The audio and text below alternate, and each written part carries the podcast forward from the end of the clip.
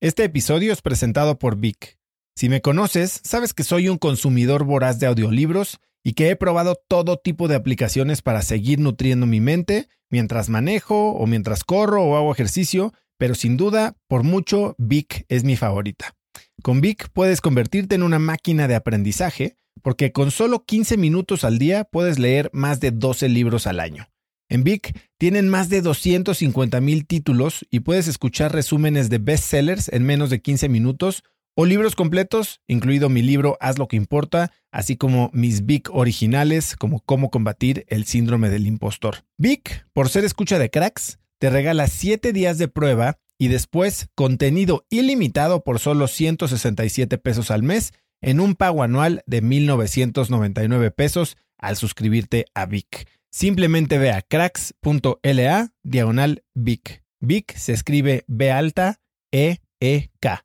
Una vez más, es cracks.la diagonal Vic. Este episodio es presentado por Hospital Ángeles Health System. Cada invitado con el que platico en el podcast me abre los ojos a nuevas tecnologías que están impactando de forma positiva la manera en que todos nosotros vivimos. Una de las áreas en las que el avance tecnológico está generando más impacto es en el área de la salud, especialmente con los avances en cirugía robótica que permiten intervenciones con menos sangrado, menos dolor, cicatrices más pequeñas y una recuperación mucho más rápida. Hospital Ángeles Health System tiene el programa de cirugía robótica más robusto en el sector privado en México. Cuenta con 13 robots Da Vinci, el más avanzado y versátil del mundo, y con el mayor número de médicos certificados en cirugía robótica, con la cantidad de horas necesarias para poder operar, ya que tiene el único centro de capacitación de cirugía robótica en todo el país. Este es el futuro de la cirugía. Si quieres conocer más sobre el programa de cirugía robótica de Hospital Ángeles Health System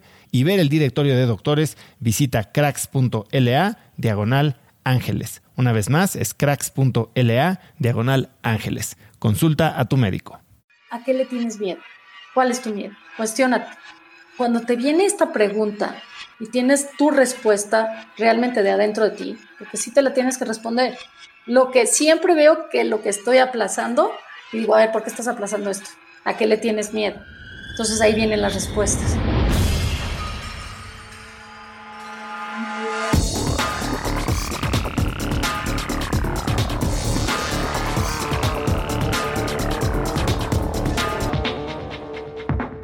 Hola y bienvenidos a un nuevo episodio de Cracks Podcast. Yo soy Osotrava y entrevisto cada semana a las mentes más brillantes para dejarte algo único y práctico que puedas usar en tu vida diaria.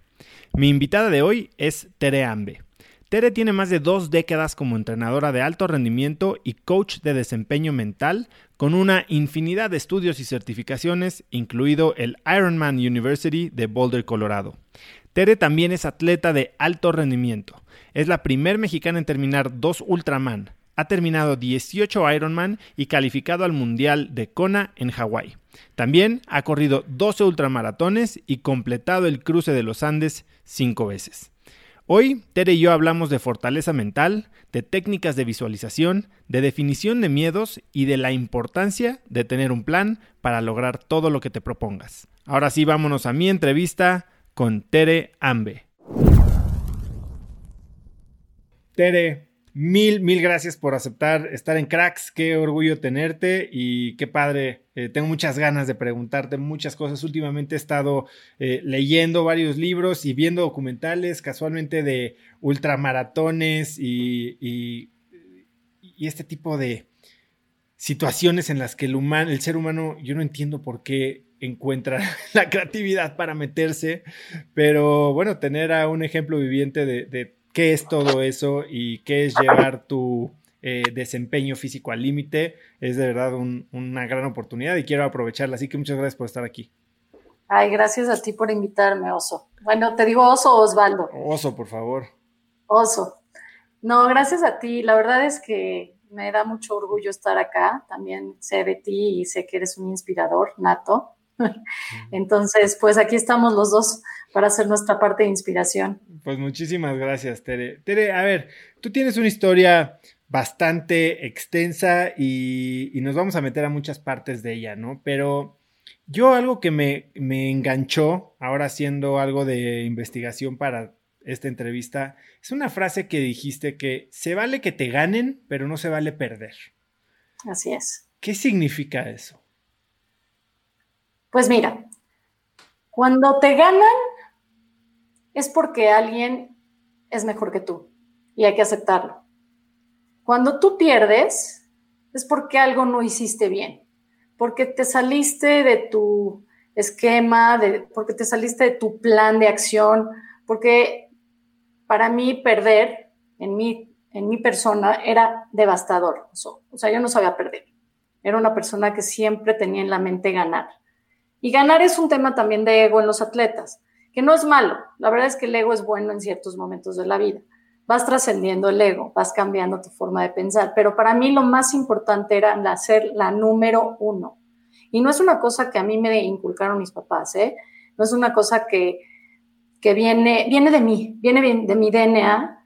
Y creo que fue un tema de, pues no sé si porque fui siete mesina y fueron difícil, difícil un momento para nacer, que, no sé, viene dentro de mí y perder para mí fue siempre algo que no quería que existiera. O sea, perder es, no hiciste las cosas como las practicaste, no seguiste tu plan de juego, no supiste accionar el plan B, porque siempre hay un plan A y un plan B, y hasta un plan C si quieres. Pero perder que tú pierdas es porque algo no te funcionó de tu estrategia, algo no hiciste bien. ¿Cómo distingues entre perdí y me ganaron. Sí, perfectamente bien. Cuando, te voy a decir, cuando yo, yo jugaba tenis al principio de mi historia de deportista, yo era tenista. ¿Y cómo distinguía que perdí a que me ganaron? Cuando me ganaban es porque yo sabía que el potencial de esa persona, la técnica y la eficiencia de esa persona superaba la mía su entrenamiento era mejor que el mío, su técnica, es que la técnica es importantísima para saber en ese momento quién te ganó. Eh, a veces no tienes que tener la mejor técnica para ganar, tienes que tener la voluntad y el deseo y la pasión para ganar. Pero cuando tú pierdes, mentalmente no estás enfocado al 100 para ganar. Tienes que tener esa mentalidad de ganador y estar al 100% enfocado en lo que quieres hacer eso es perder, que no, no te enfocaste, que no diste el 100 o el 101, que te quedaste corto, entonces perdiste. O sea, es un ejercicio muy de honestidad contigo mismo, saber si perdiste o si te ganaron. Totalmente. Sí, y mucha gente, mucha gente no le gusta reconocer esa parte. La verdad, siempre los que, a los que les ganan, siempre ponen el pretexto es que yo perdí.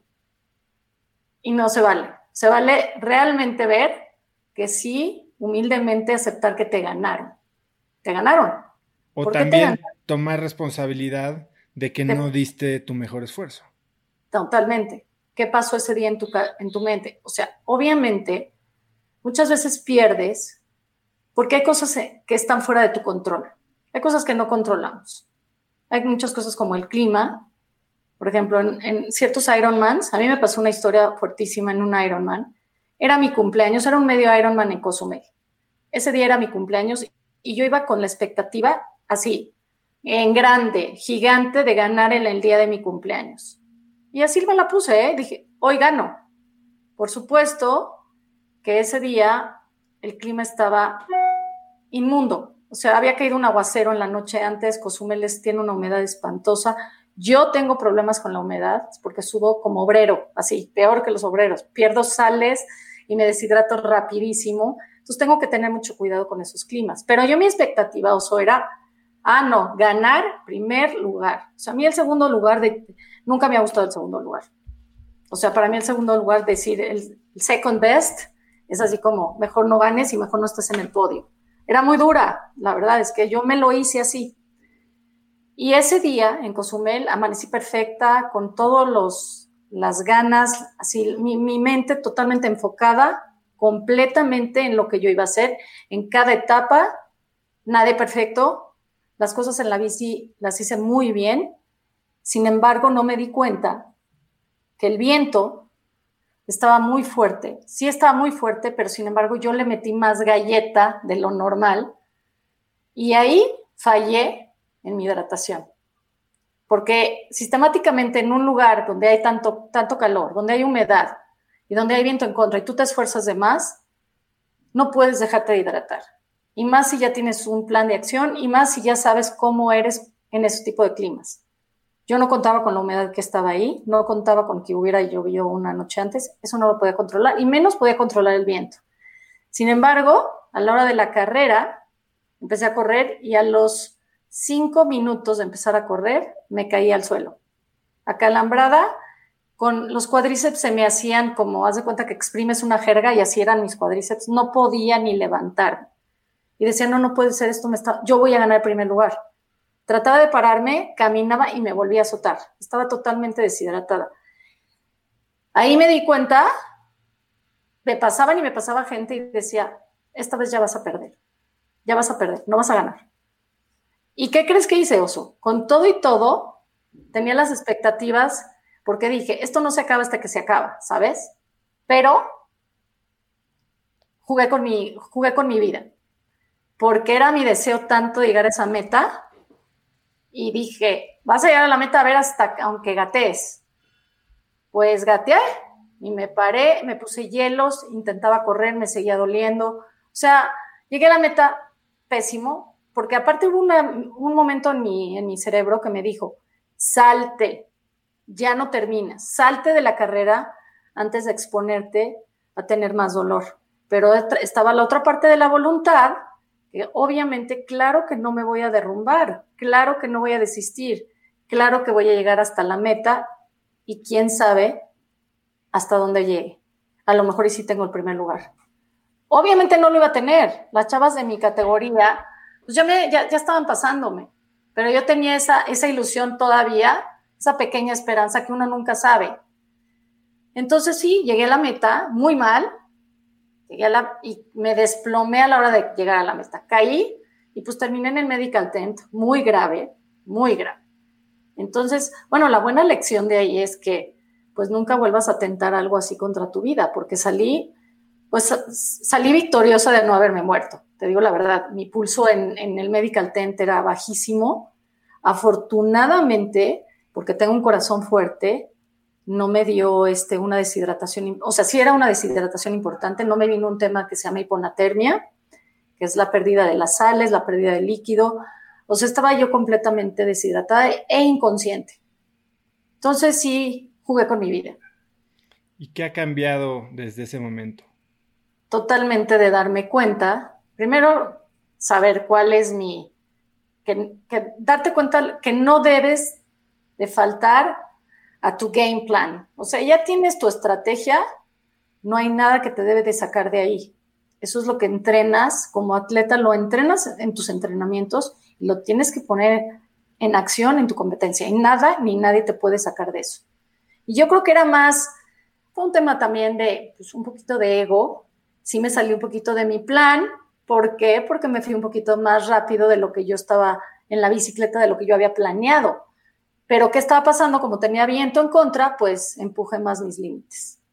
Entonces ahí vino todo, todo lo que pasó.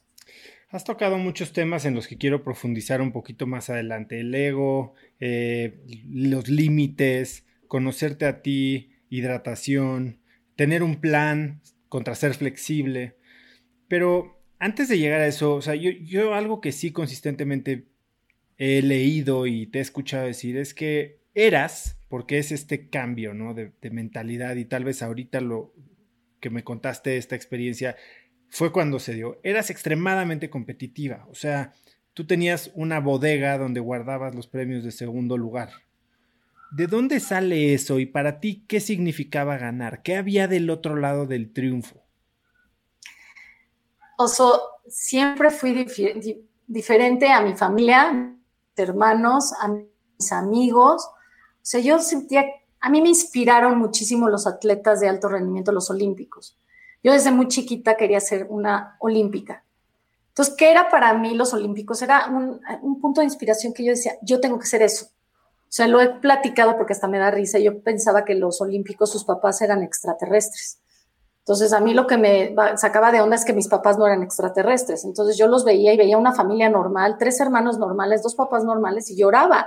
Yo decía, es que yo no voy a ser extraterrestre, yo no, yo no soy extraterrestre, mis papás no son, tengo una familia normal y no voy a ser campeona olímpica.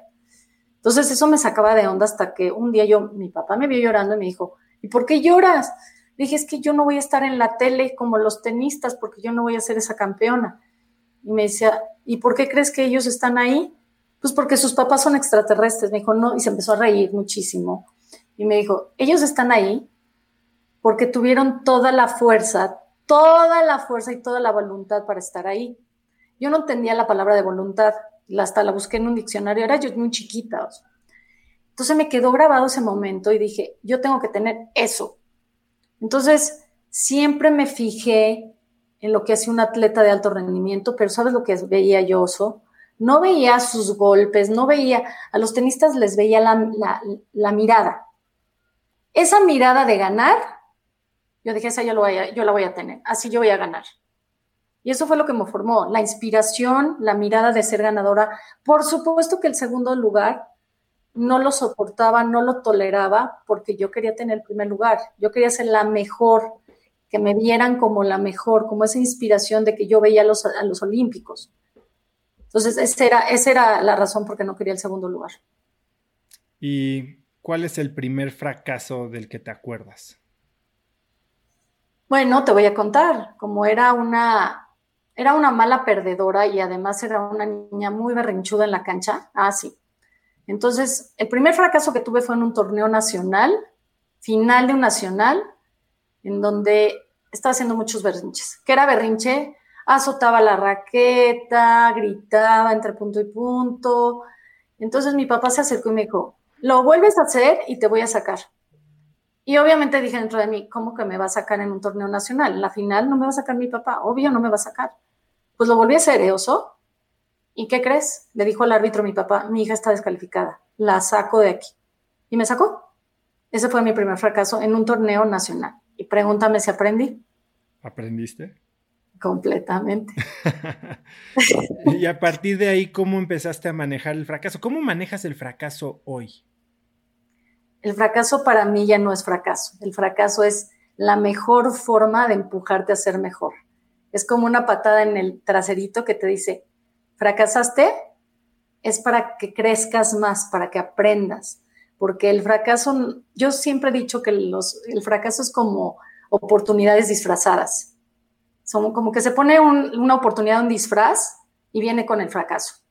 Es la única forma de que te empujas a ser más y más grande. ¿Cuál es el fracaso más duro y del que más has aprendido en tu vida?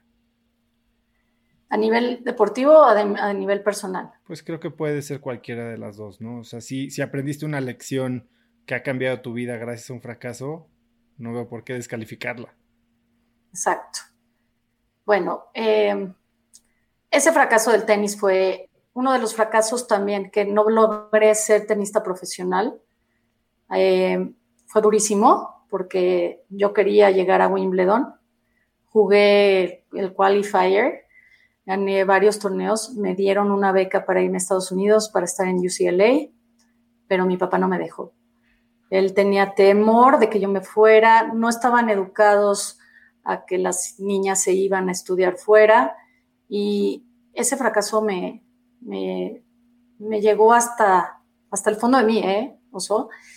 Primero aprendí que las creencias que tienen nuestros papás no vienen con uno y que si yo hubiera tenido la oportunidad, o sea, si alguno de mis hijos hubiera querido ser campeón nacional, cualquier tipo de cosa que, quisieran lograr sus sueños, yo los iba a apoyar al 100%.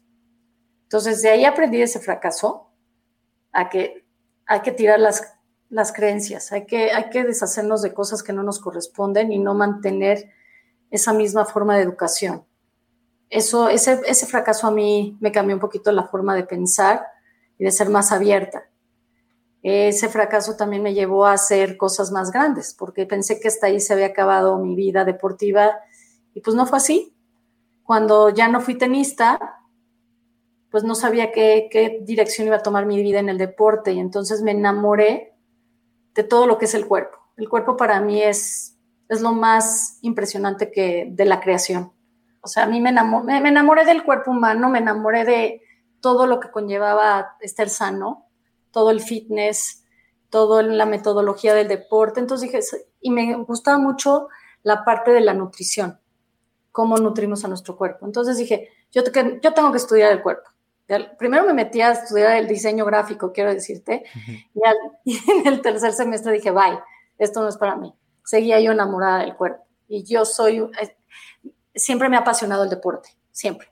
O sea, ver los grandes logros de las personas de las Olimpiadas, de cómo han llevado su cuerpo al límite, de estos tiempos que hacen, que dices, no me cabe en cuánto tiempo puede correr 200 metros una persona o cuánto tiempo puede nadar este cuate o todas esas cosas me llevaron a, de verdad a descubrir que el cuerpo es, no se puede, no se puede describir el cuerpo. me apasiona. y antes de meternos a todo esto, acabas de hablar de cómo aprendiste que de repente traemos cargas eh, en términos de creencias, ideales de nuestros papás y que tenemos que nosotros elegir nuestro propio camino, ¿no? ¿Qué sentiste en ese momento, Porque por, un momento tu papá te había apoyado muchísimo en todo tu camino como tenista. Y incluso tuviste oportunidad de, digamos que audicionar, un día voleabas con Martina Navratilova. Eh, y, y cuando se presenta esta oportunidad para cumplir tu sueño, se corta ahí. ¿Tú qué, qué pasó por tu cabeza en ese momento en cuanto a las creencias de tu papá, que, el, mensaje que estabas recibiendo? Y después lo que quiero preguntarte es, si aprendiste esa lección de que nosotros tenemos que elegir nuestro propio camino y liberarnos de las creencias de nuestros papás, ahora que tienes tres hijos, ¿de qué creencias te has tenido que liberar después de verlos a ellos actuar de una manera diferente a la que tú esperarías? Bueno, yo te voy a decir, ¿eh? cuando mi papá no me dejó ser lo que yo quería hacer, le dejé de hablar, ¿eh? Un año, no le hablaba. O sea, chiquita, te estoy diciendo que tenía 14, 15 años. O sea, yo no le quería hablar, o sea, decía, me cortó mi destino, me cortó mi camino, no quiero hablar con esta persona. Y yo le suplicaba a mi mamá, le decía, dile a mi papá que cambie de parecer. No, Teres, por tu bien, estas cosas, las niñas se tienen que quedar en la casa, no sé qué. Y yo decía, pero por, no entendía por qué, ¿sabes? y te preguntas el por qué y nadie te lo explica. Entonces me quedé muy enojada con ese tema. ¿Qué pasó conmigo? ¿De qué me he liberado ahorita? ¿Qué he aprendido? Muchísimo. Aprendí que el miedo hay que quitarlo, porque mi papá tenía miedo, mis papás tenían miedo. Pero hay que preguntarse a qué tienen miedo. Nunca les pregunté qué tenían miedo, simplemente ellos me decían, teníamos miedo de que de que te fueras y ya. Pero realmente, ¿por qué tenían el miedo? ¿Cuáles eran esas creencias que traían ellos arraigadas a ellos de que no se podía mandar a los niños a estudiar fuera y eso? Entonces, como que dije, ¿de qué te vas a liberar tú aprendiendo esto? Número uno, pues de todos esos miedos, de hacer mis propias creencias, de crear yo las mías y vivir a través de ellas. Porque a mí no me funciona pues sí, si a mi mamá no la dejaban estudiar y a mi papá no lo dejaban estudiar, bueno, era parte de cómo los educaron. Y si yo era una rebelde en eso, ¿eh? Si yo siempre cuestionaba muchísimo las cosas en casa de mis papás y les cuestionaba y les decía, pero es que yo no comulgo con eso. Perdóname, mamá, pero tú piensas así, pero yo no pienso así. El, mi mamá era mucho del deber ser, mi papá también, de cumplir. Y yo no tengo que cumplir con nadie. Yo me salí de cumplir más que hacer lo que a mí me apasionaba. Ha sido difícil, Oso, ha sido muy difícil, pero tienes que seguir tu voz, esa voz. ¿Y sabes cuál es la voz? La voz de interior, es la de tu intuición. ¿Lo le haces caso a esa voz o nunca vas a lograr nada? ¿En qué momento te he oído hablar mucho de esto de la intuición? ¿En qué momento te diste cuenta que era algo que tal vez habías estado negando eh, que había que ponerle más atención y decidiste empezarlo a desarrollar? Totalmente, te voy a decir dónde. Cuando lo, escuchaba mucho de niña, de chiquita, siempre había una vocecita que me decía, ve, yo me pagaba mis torneos a veces porque mis papás no me los podían pagar porque tenía otros hermanos, y siempre me decía una vocecita, para, vete a trabajar a esta, a esta cooperativa del colegio, pero era una vocecita muy sutil, es como un secretito que te dicen en el oído, ¿sabes? Pero sí le ponía atención, le ponía atención y hacía lo que esa vocecita me decía. Eh, eh, en muchas ocasiones, te digo, trabajé en cooperativas, trabajé en la biblioteca del colegio para ganar dinero y poderme pagar mis propios torneos. Sí he, hecho caso en mi intuición y la, la vez que no hice caso me equivoqué terriblemente, oso. Yo tuve un muy mal matrimonio. Desafortunadamente me casé, eh, fue un matrimonio muy difícil, pero antes de casarme, la voz de la intuición me decía, no te cases. Había una vocecita que me decía, no te cases. Y fíjate, mi mamá siempre me lo dijo, ¿eh? no te cases. Y no hice caso. No hice caso, me casé, no fue un muy buen matrimonio. Afortunadamente tuve tres hijos, que bueno, hay una parte de buena, porque la verdad mis hijos son lo máximo, pero esa parte del matrimonio fue muy complicada y no me hice caso. No me hice caso y de haberme hecho caso, mi destino hubiera sido otro. ¿Y hoy cómo te aseguras de, poner ese oído y ponerle atención a tu intuición? Y es más, cuando entrenas a gente, que después vamos a entrar a eso, pero ¿se puede desarrollar esta atención a la intuición? ¿Cómo para alguien que normalmente no está tan presente o tan consciente de lo que su interior le dice, ¿cómo la puede desarrollar? Yo creo que es, mucho trabajo de... A mí me ha ayudado muchísimo la, meditación y la carrera. Cuando yo corro, y más en la naturaleza, estoy muy conectada a todo ese espacio. Es como entrar a otra dimensión. Yo entro al, al, bosque y haz de cuenta que me salgo de una realidad y entro a otra. Y es ahí donde empiezo a escuchar muchísimos mensajes, muchísimas cosas que están sucediendo a mi alrededor, pero siempre existe esa voz adentro de mí por ahí. Ahí la escucho y he aprendido a, callar más mi mente para escuchar esa voz. Porque el problema que no escuchamos esa vocecita interna es porque la mente crítica, el lado de nuestra mente crítica, que todo el tiempo está dando lata, ay, no has hecho esto, ah, pues no, fíjate que no has logrado esto, fíjate que este, no tienes tanto dinero, no tienes este trabajo. Todo el tiempo estás con esa voz tan fuerte, oso, que no te dejas escuchar. Entonces tienes que aprender a silenciar esa voz y a creer que hay algo más adentro de ti. Porque, porque si hay un, cuando tienes una pasión tan interna, que quieres lograr algo, pero hay esa voz que está arriba, que no te deje encontrar, que no te deje encontrar ese espacio, entrar a ese espacio, es muy difícil que logres algo. ¿Cómo hice yo mi intuición? ¿Cómo la he ido desarrollando? Te digo, mucho corriendo, mucho corriendo sola. Eh, a mí me ayuda muchísimo, por ejemplo, cuando estoy en mi rodillo entrenando, me vienen las mejores ideas y la voz de la intuición así como que sale ahí y me, pongo a apuntar todo esto que viene desde adentro, porque digo, luego no me voy a acordar. Pero también una de las herramientas más grandes que he tenido es la meditación. La profundidad de la meditación y cómo llegar a esos estados de ondas. La, o sea, tú sabes que existen las ondas alfa, delta, teta, beta. He tratado de llegar cada vez más profundo para conectarme más allá y poder encontrar esos mensajes de mi intuición. ¿Y sabes dónde los he encontrado? A las cuatro y media de la mañana. Estoy como dormida, pero como que mi, mi cerebro está despierto y se está conectando con esa onda para sacar lo mejor de mí. Y digo, esta es la voz de mi intuición, no hay otra, no existe otra. Porque vienen unas ideas que si estoy despierta o si estoy consciente, no me llegarían. Tere, estoy oyendo como que tienes a alguien limpiando o algo alrededor de ti, no hay nadie ahí cerca de ti haciendo ruido, moviendo. Déjame, eh, Viquita, ¿puedes cerrar la puerta por fin? Muchísimas gracias. Ya, ya, ya vamos a cerrar las puertas, perdón, perdón. Buenísimo. Eh, ya, mucho mejor creo. ¿Ya? Eh, Ahora, ¿qué tipo de meditación usas? ¿Tienes alguna práctica eh, definida? Eh, ¿Usas alguna asistencia? ¿Has entrenado con alguien? Sí, yo, bueno, hace muchos años este, quería ser maestra de yoga. A mí el yoga me ha encantado y de hecho en algún momento hice un artículo de Yoga for Runners.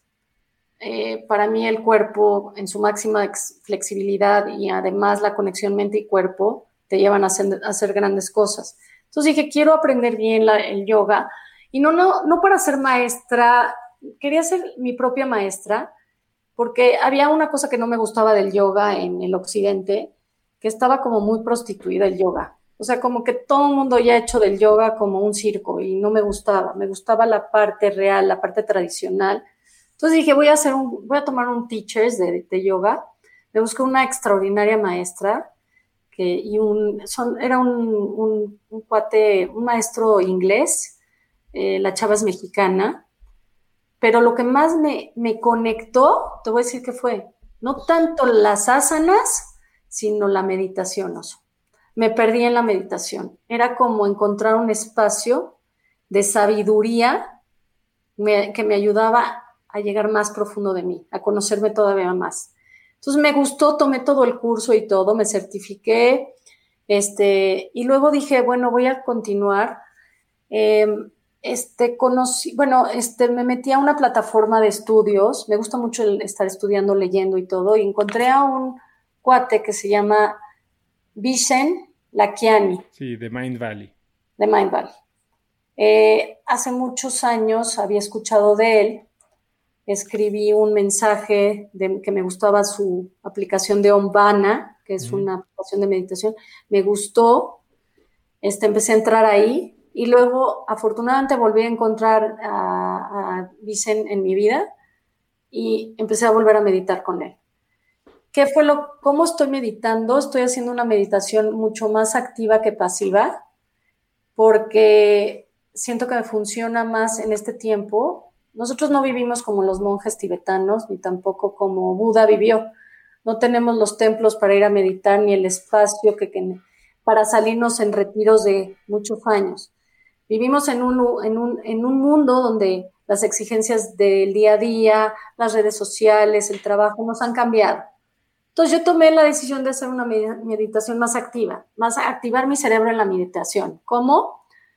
Por ejemplo, yo los, los pasos que hago son seis pasos de meditación que los aprendí y es enfocarme primero en la relajación de mi cuerpo, no estar clavado en que la mente tiene que estar en blanco y que no te puedes ni rascar y que cuidado. Es esta meditación de seis pasos de Vishen Lakiani. Sí, exactamente.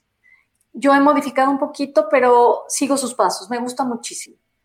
Y me di cuenta la diferencia en meditar, como meditaba yo, es estar en, en silencio, mente en blanco. Me gustaba mucho, pero creo que en esta puedo tener más visión de lo que yo quiero para mí y para mi futuro y lo puedo y puedo contactar a mi intuición en ese momento que estoy meditando para lograr cosas todavía más extraordinarias en mi vida. A ver, entonces recuérdame cuáles son los seis pasos.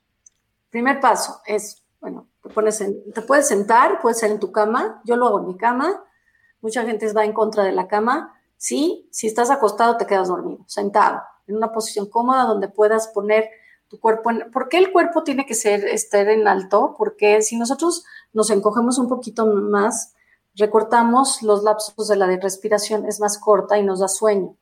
Por eso también cuando uno lee en mala posición te empiezas a, quedar dormido. Entonces, estar bien sentadito en tu camita y la primera parte es respirar profundo, relajar tu cuerpo. Yo lo que hago, que eso no lo hace Vishen, es yo limpio mis chakras. También me gusta muchísimo la sanación. Entonces limpio mis chakras, visualizo cada uno de mis, de mis chakras y trato de abrirlos. Trato de que no estén cerrados. Respiro de, de, de, cuenta del primer chakra, respiro a través de él, exhalo y me voy al siguiente chakra. Y así hago una limpieza de mis chakras y me siento súper oxigenada para empezar la meditación. La primera parte es visualizar a alguien o ponerte en una burbuja, yo me pongo como una burbuja dorada, o el amor que alguien te representa. Puedes pensar en alguien que te da mucho amor y qué color pondrías esa persona. Por ejemplo, yo pienso a veces en mi mamá o en mi papá, que desafortunadamente los perdí el año pasado. Sí, lo siento mucho, me enteré. Muchas gracias. Y pienso en qué color ellos me proyectarían. Entonces, por ejemplo, a veces pienso en ellos como en un color azul cielo los traigo a mi ser y me envuelvo con ese amor azul. Y la primera parte es mandar compasión. Compasión, la compasión que le tenemos a, todos los que te rodean. Empiezas por tu casa, yo le mando compasión a la persona que está conmigo, que me ayuda, a mi perrita, a mi gatito, a mis plantas, a todo el edificio. Luego recorres toda tu ciudad, todo tu país, el mundo, lo ves desde, otro, desde otra perspectiva y dices, mando compasión y amor a toda esta gente y yo hago una intención. Yo les digo a, a todo el mundo que la gente esté libre de sufrimiento, que todos los seres vivos del mundo estén libres de sufrimiento. Y luego me voy a la gratitud. La gratitud va desde mi trabajo, desde mi cuerpo, desde cualquier cosita pequeña que yo haya recibido en la semana, una llamada, una buena, una mirada de alguien, un saludo, todas esas cosas son parte de mi gratitud. El hecho de haber sido mamá. Y luego me voy a la parte de el perdón. Si yo tengo algún rollo con alguien, alguna discusión tuve, o si en algún momento tengo algo que siento que me ha dolido de alguna persona, visualizo a la persona y le pido que me perdone, pero también le pido que me pida perdón. Entonces, visualizo esa situación y esa es la parte del perdón. Y luego viene la parte donde visualizo, la meditación es la cuarta parte, que donde es una visualización de cómo te quieres ver de aquí a tres años desde la parte profesional, desde la parte, todo lo que tú quieras, lo traes a tu visualización. Tú, tú decides qué quieres. Yo traigo todo, o sea, yo soy una atascada, así. Sí, sí, sí, porque sí soy muy atascada y quiero todo, quiero recibir todo y quiero dar todo también. Y luego viene la parte de tu día perfecto. ¿Cómo quieres que se desenvuelva tu día después de tu meditación?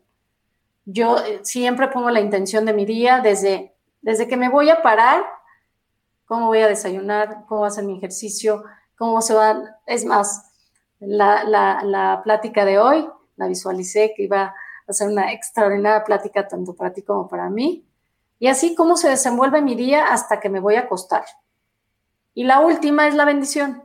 Si crees o no crees en Dios, si, si crees en ti mismo, si crees en una fuerza, ¿quién está cuidándote tu espalda?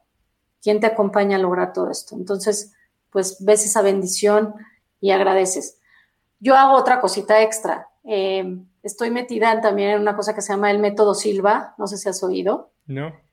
El método Silva viene de un, este, un, psicólogo, eh, se llamaba José Silva, que vivió en, en Texas y estuvo en la guerra civil, Estados Unidos y todo, pero él logró hacer un método muy interesante de cómo tocar y llegar lo más profundo de tu intuición.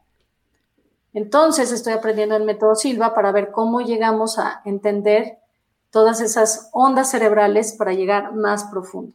¿Y en qué consiste? Eh, son diferentes pasos, yo estoy aprendiendo apenas. Ahorita lo que, el paso que yo tengo, que estoy haciendo es, de repente te pones este, la meditación que te ponen y te dan unas ondas cerebrales, como unos sonidos. unos sonidos binaurales? Exacto. Entonces, luego de escuchar eso, y te hacen visualizar ciertos números. ¿Por qué? Porque ciertos números te van llevando más profundo, más profundo. Y luego te hacen hacer un conteo las primeras semanas de práctica del 100 al 1. Ir contando en tu mente del 100 al 1, al 1 e ir visualizando. Porque lo que hace ese método es que te va metiendo todavía más profundo. Vas a más en contacto con la onda alfa. Entonces eso es lo que estoy haciendo, eso así, así es. ¿Y cuánto tiempo te lleva todo este ritual, por decirlo Pues mira, sí, la verdad es que me lleva como media hora. Sí, aparto media hora de mi mañana y trato de, pues me gusta hacerlo como en la madrugada, entre cinco y media y seis, porque siento que es una parte donde el cerebro todavía está como adormecido y todavía ya está como, ya está en un estado de, despertarte y estar adormecido, pero donde todavía puede tocar más adentro de tu intuición. Oye, Tere, hablaste ahora de parte de esta meditación de la mañana es la visualización, ¿no? Y sé que es una práctica que tú has aplicado pues muy exitosamente o muy detalladamente en tu carrera como ultraatleta. Eh, para mucha gente la visualización es simplemente visualizarse en el momento de éxito, ¿no? En este momento en el que estás logrando todo lo por lo que trabajaste, pero con una intención y una presencia y conectando con el sentimiento. Pero hay otras personas que te dicen no puedes visualizar el final si no visualizas también y te preparas para los obstáculos del camino. Tú visualizas solo el final, visualizas el camino. ¿Cómo, cómo, te preparas para una carrera de 515 kilómetros? Es un error visualizarse nada más en la meta. Creo que te tienes que visualizar en todas las etapas. Y lo más difícil te voy a decir que es eso. El camino a la línea de salida, no a la meta. A, la gente se le olvida que la meta, siempre vemos la meta, pero ¿qué va a pasar en ese, en ese inter? Mucha gente no tiene la idea de lo difícil que es llegar a la línea de salida.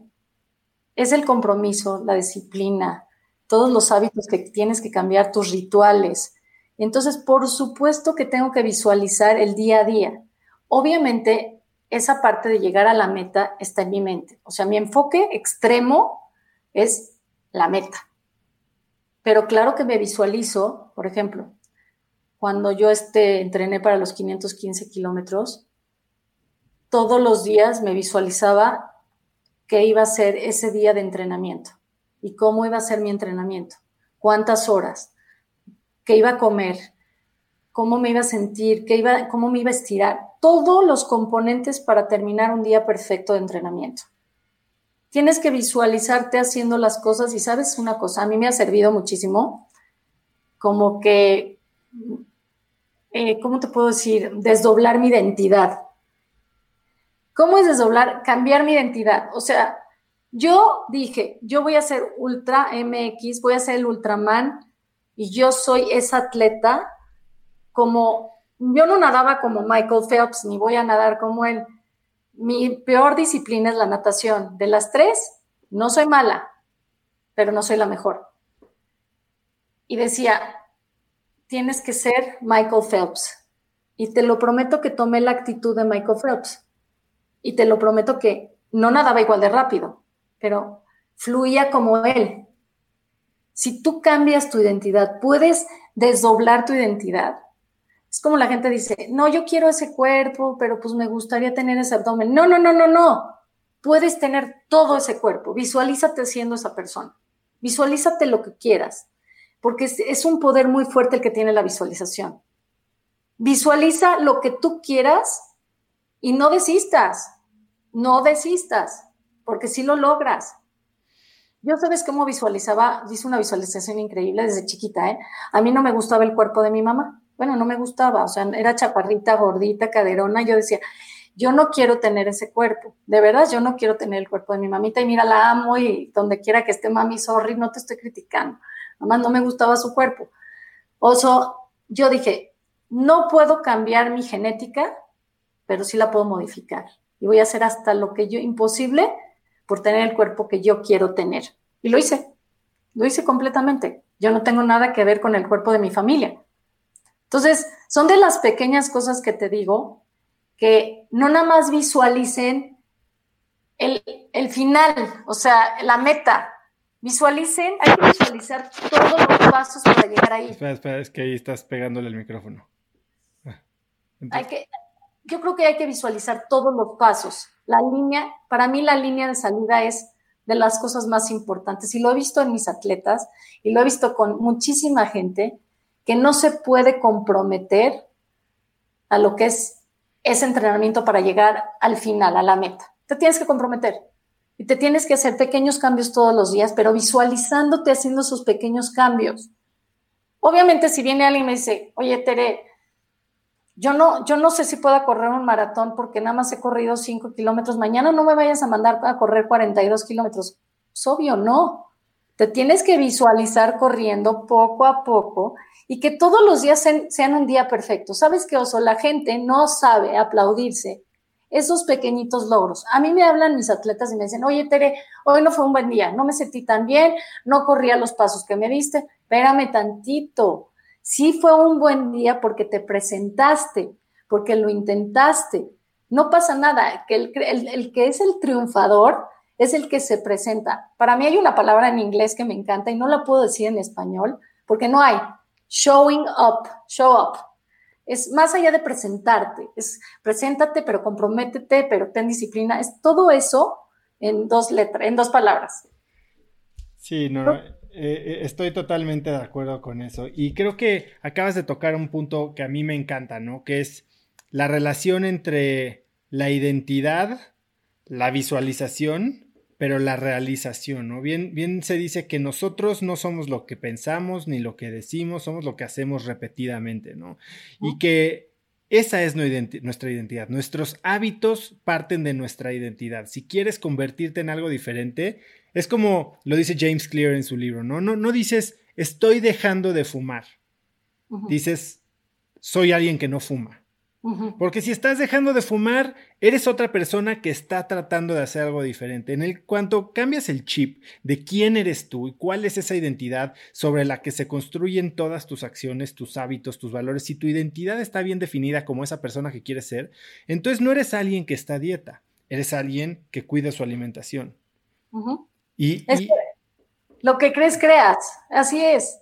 En donde va tu atención, va tu energía. El cerebro no sabe, oso, de lo que es bien o mal, sabe una sola cosa. No hay, no hay matices en el cerebro. Es como yo tengo un alumno que me hace ejercicio, pesa 130 kilos, está haciendo ejercicio y me dice, Tere, yo siempre voy a ser gordo. Va a ser gordo. Claro, tienes razón. Ya, va a ser gordo. Pues sí, ya te lo dijiste. O sea, ¿por qué no le dices a tu cuerpo? No, yo hago ejercicio porque voy a ser flaco. O sea, soy flaco. Dile, dile, miéntele, miéntele. El cerebro no sabe cuál es la mentira, porque yo he visto tantos casos, hasta en los criminales. Tú te crees una mentira y se hace completamente verdad. Porque el cerebro no distingue. Tú dile una orden a tu cerebro, dale un comando y lo va a hacer. Lo va a hacer. ¿Tú quieres ser el presidente de México? Créetelo. di todos los días a tu cabeza, soy el presidente de México. Obviamente no quiere ser obrador, ¿verdad? Pero, pero no, entiéndeme, a lo que voy es que si te lo crees, si realmente tus pensamientos y tus afirmaciones de todo el día van hacia, ese pensamiento. Hay que tener muchísimo cuidado con lo que nos decimos y con lo que realmente queremos, porque muchas veces dicen, no, es que quiero dinero, yo quiero tener mucho dinero, no puedo viajar porque no me alcanza. Bueno, ¿qué quieres? O sea, si realmente quiero ganar, pero no quiero entrenar, ¿qué dice el cerebro? Pues no va a ganar. O sea, toda esa parte de me quiero esforzar, pero ya el pero ya es no. Sí, es disonancia cognitiva que simplemente genera inmovilidad, ¿no? Totalmente, sí. Tere, ¿en qué momento? A ver, hemos hablado muchísimo de mentalidad y creo que al final vamos a poder amarrar increíble esto porque pues hoy entrenas a mucha gente. Eh, obviamente físicamente, pero para las pruebas a las que las entrenas, son muchas pruebas mentales, ¿no?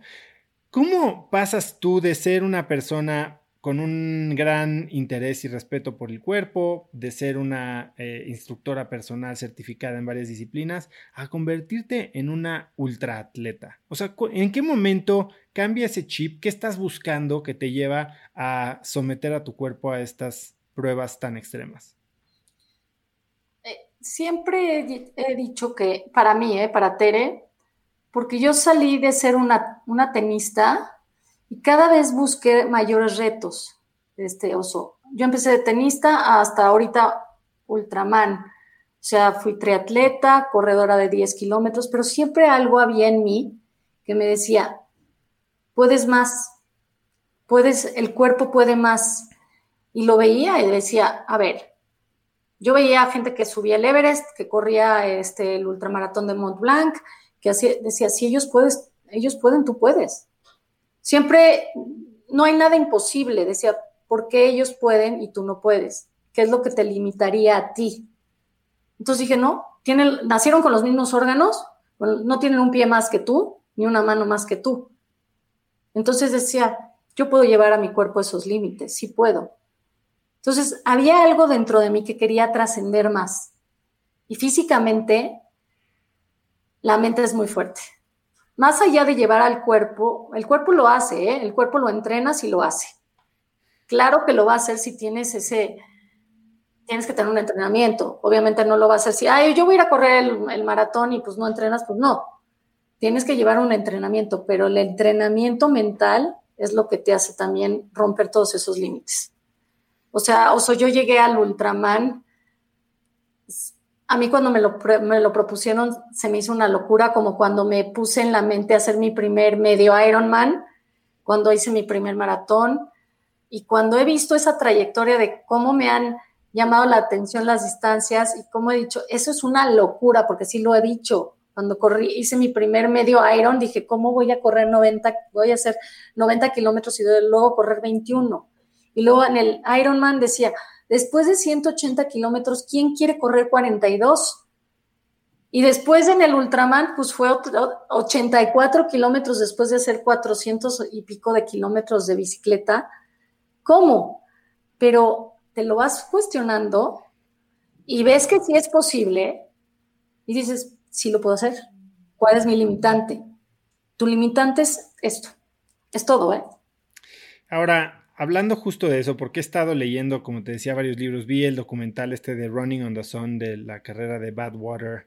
Eh, 135 y estaba leyendo el libro Can't Hurt Me de David Goggins que también es ultramaratonista y, y ha hecho una serie de hazañas increíbles.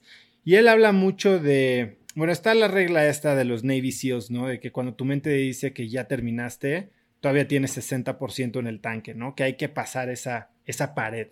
Y David Goggins habla que él, en su historia personal, se imaginaba un bote de galletas, ¿no? Un cookie jar, en el que cada galleta era una prueba, una dificultad que ya había superado en el pasado, ¿no? Y, y es todos estos errores, todos estos fracasos, todas estas pruebas que nos ha puesto la vida y que si seguimos aquí las hemos superado y nos han dejado aprendizajes y que él, cuando topaba con esta pared, entraba a su cookie jar mental y decía, esto no me va a vencer porque yo ya vencí y sacaba una galleta, ¿no? Y se acordaba de la vez que creyó que no había, iba a poder terminar Badwater y terminó en segundo lugar, ¿no? Eh, ¿Tú qué te dices cuando estás chocando con esa pared? Porque todos llegamos a esa pared en algún momento. Hay quienes nos frenamos y hay quienes siguen. ¿Tú qué te dices? A mí me ha tocado decirme muchísimas cosas, o sea, eh, también la parte negativa, que Obviamente todos la tenemos y no voy a decir que no me ha pasado. Sí, ¿qué haces aquí? ¿Por qué tanto te gusta sufrir? ¿Qué estás haciendo en esta carrera? ¿Por qué? ¿Qué, es lo que te hizo venir acá? Entonces luego me, me, doy cuenta de que todos esos pensamientos negativos, obviamente, pues no me van a llevar a nada. La palabra, te voy a contar que a mí la palabra inspira yo juego mucho con las letras y las palabras. Me gusta mucho tener la creatividad de hacer cosas con las palabras. Me han salvado muchísimas cosas de inspiración. Por ejemplo, en una ocasión me dije, a ver, imagínate, ahorita estás sufriendo y estás así. Imagínate que estaba en, te voy a decir dónde estaba, estaba en, en el Ironman de Cozumel y hacía, estaba totalmente ya deshidratada y y pues me faltaba, me faltaba como medio maratón todavía para llegar a la meta.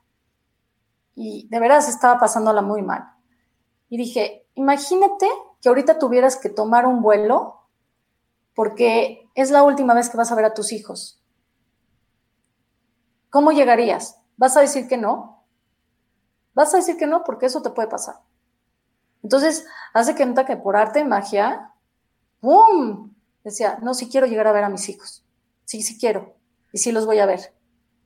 En una ocasión, eh, la inspiración de la enfermedad de mi papá, la inspiración, mira qué fuerte eh, lo que te estoy diciendo. Dije, me inspiras, mi papá, de lo que estás sufriendo tú, a dar lo mejor de mí que tú no lo puedes hacer.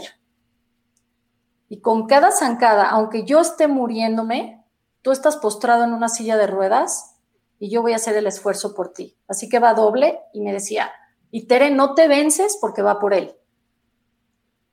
Y luego, pues muchas, yo tengo un código que se llama Inspira, ahorita lo platicaremos, pero hay una parte de, la palabra inspira que es la, la letra P, que es pasión. Pasión y paciencia. Siempre voy detrás de mi pasión. Y sé que aunque voy a sufrir en esas carreras, porque sí se sufre, no soy una adicta al sufrimiento, no me gusta que me golpeen ni nada. Sí hay una parte de, de loquita ahí, pero sé que se necesita paciencia, paciencia, paciencia y, enfocarte mucho en esa pasión que tienes ahí. Entonces, hay muchas cosas que yo me he jugado, muchas veces te digo, el, que no vas a llegar a ver a tus hijos, el que cada kilómetro, te voy a decir que me ha ayudado muchísimo. En las situaciones bien difíciles, digo, no pienses en lo que te falta, sino piensa en estar aquí, ¿qué piensas en cada kilómetro que te falta? Yo le dedico esos kilómetros que me faltan, que estoy sufriendo, a cada persona que ha pasado por mi vida y me ha dejado algo. Me suena muy parecido a lo que hizo Carla Willock, eh, que dedicaba sus últimos pasos cuando ya no podía para llegar a la cima del Everest y, y me cuenta que se lo dedicaba a una persona, cada paso, cada paso. Sí, yo siempre, y les digo siempre a los atletas, a los que entreno, no se fijen en kilómetros, seccionen sus carreras. Si es un maratón, los primeros 10 kilómetros, ¿a quién se los quieres dedicar? Pon una lista, pon una persona. ¿Quieres 10? ¿Quieres 10 personas para que sean 10 kilómetros? Va. ¿Quieres una sola persona? Va. Los siguientes 10 dedícaselos a, otra persona. Y, y, pueden ser muchos regalos que te da la vida. O sea, decir, ok, ¿qué me ha dado la vida? Que le puedo regalar esto. Entonces, esa parte sí, sí es la parte que me ha ayudado muchísimo a mí a vencer muchísimas partes de las, de las, de los temas mentales que no te dejan seguir. Por ejemplo, yo juego mucho con el ritmo de mi, de mi corazón, con mi zancada. Eh, siento como que hay una, un ritmo entre mi zancada, mi corazón y lo que está pasando afuera de mí. Haz de cuenta, en el Ultraman, la tierra me hablaba, oso, te lo prometo que me hablaba. A mí me decía, arraigate, arraigate, pisa fuerte, nosotros te acompañamos. Y oía esa, esa voz de la tierra sosteniendo mis pies y llevándome y llevándome, que hasta mi zancada se volvió mucho más fluida. O sea, de cuenta que yo volaba. En vez de estar golpeando, volaba y sentía mi pulso cómo iba de acuerdo a ese, a ese ritmo que me estaba poniendo la tierra. Es, algo muy, este, muy mío, pero sí es algo que me ha llevado a lograr estos grandes retos. Te digo que hasta yo era la única persona que iba sonriendo en el Ultraman en la carrera y decían, pero ¿por qué ella va sufriendo si todos vamos sufriendo? Pues está sonriendo y todos estamos... De hecho, en el primer Ultraman, cuando llegué a los primeros 42 kilómetros de la carrera, Dije, y había otro chavo corriendo junto a mí del evento y le dije, ya acabamos. Y se empezó a reír y me dice, ¿cómo que ya acabamos si nos faltan otros 42? Le dije, no, no, ya se acabó, esto ya se acabó, mira, ya nada más vamos de regreso. Entonces decía, no, ¿por qué está pensando así esta persona? O sea, yo sí tenía esa, como, esa convicción de, lo estoy disfrutando, oso. Yo cuando antes de, de en los Ironmans, me daba coraje que ya llegara a la meta. Decía, es que ya va a acabar, ya no voy a estar aquí. Son cosas que pues me ayudan a mí mentalmente y hacia adentro de que lo estoy disfrutando, ¿sabes? Más allá del sufrimiento, sí lo disfruto. Sí, me, me suena mucho a estas situaciones que viven muchos atletas y que ya se ha popularizado más, que es el estado de flow, ¿no? O sea, cuando me dices, oye, me habla la tierra, a ver, lo voy a tomar como es, ¿no? Si a ti te habla la tierra es que estás sintiendo una conexión con el aquí, el ahora, el, momento presente y lo que estás haciendo en tu misión, porque, porque así está tu cerebro, ¿no? Y como que se afinan tus sentidos, se eh, enfoca tu visión y demás. Ahora, tú para llegar a estos momentos también te he oído decir que usas mantras para enfoque máximo. ¿Cómo los aplicas? ¿Qué, dice tu mantra si es que lo puedes compartir? Porque sé que hay mantras que no se comparten. Eh, ¿Cómo funciona para ti eso? Son chistosos. Eh, por ejemplo, el mío era enfoque extremo. Cuando yo decidí hacer el Ultraman, dije enfoque extremo. Y lo venías diciendo y lo venías diciendo. Todo el tiempo. O sea, enfoque, entrenar Una vez me quedé ocho horas entrenando en mi rodillo porque no tenía forma de salir a entrenar a la calle, porque no tenía un chofer, porque no, porque no me quería exponer a que algo me pasara. Entonces dije, eh, enfoque extremo, ocho horas son ocho horas. Y no pasa nada, enfócate. Tú quieres lograr esta meta, tú quieres llegar al, al Ultraman. Hoy es un día donde te vas a demostrar que ocho horas en un rodillo no pasa nada, enfoque extremo. Y cada ratito, eh, habían días que tenía que nadar en una alberca de 25 metros, 8 kilómetros. Son miles de vueltas, oso. En 25 metros es así como una enferma mental. O sea, no me alcanzaban los abacos que me prestaban, ¿sabes? Para contar las vueltas que tenía. Y decía, enfoque extremo. Y cuando decía enfoque extremo, ¿sabes qué pasaba? Algo mágico sucedía en mi cuerpo. Porque no era la, la obligación sino era el deseo y la pasión de estar sacando la mano, braceando, sintiendo el agua en mi cuerpo. Entonces, igual me pasó en el Ultraman. A mí me, me dijeron que el agua estaba helada, sí sabía que estaba helada. Enfoque extremo, ¿cómo me preparé para el agua helada? Pues me bañaba con agua helada. Y me fui un día a nadar a un lago que está ahí por el, por el centro ceremonial, lo tomé que ni siquiera se puede entrar. Ah, pues yo dije, pues me voy a meter a ver qué pasa. Enfoque extremo extremo. Vas a hacer algo lo extremo, enfócate, enfócate en esto que es extremo para ti y nadie te saca de este enfoque. Y no me sacaban, ¿eh? Yo tú dije, esto es para mí y, esto lo voy a hacer. Otro mantra que tuve en el Ultraman, que me gustaba mucho, era, era zona 1, zona 2. Zona 1, zona 2 suena chistosísimo. Para mí era, en un Ultraman tienes que respetar ciertas zonas cardíacas para que te mantengan todo el tiempo en la zona aeróbica. Si tú pasas a una zona anaeróbica en una prueba de larga distancia durante tres días, no la vas a hacer, no la vas a hacer.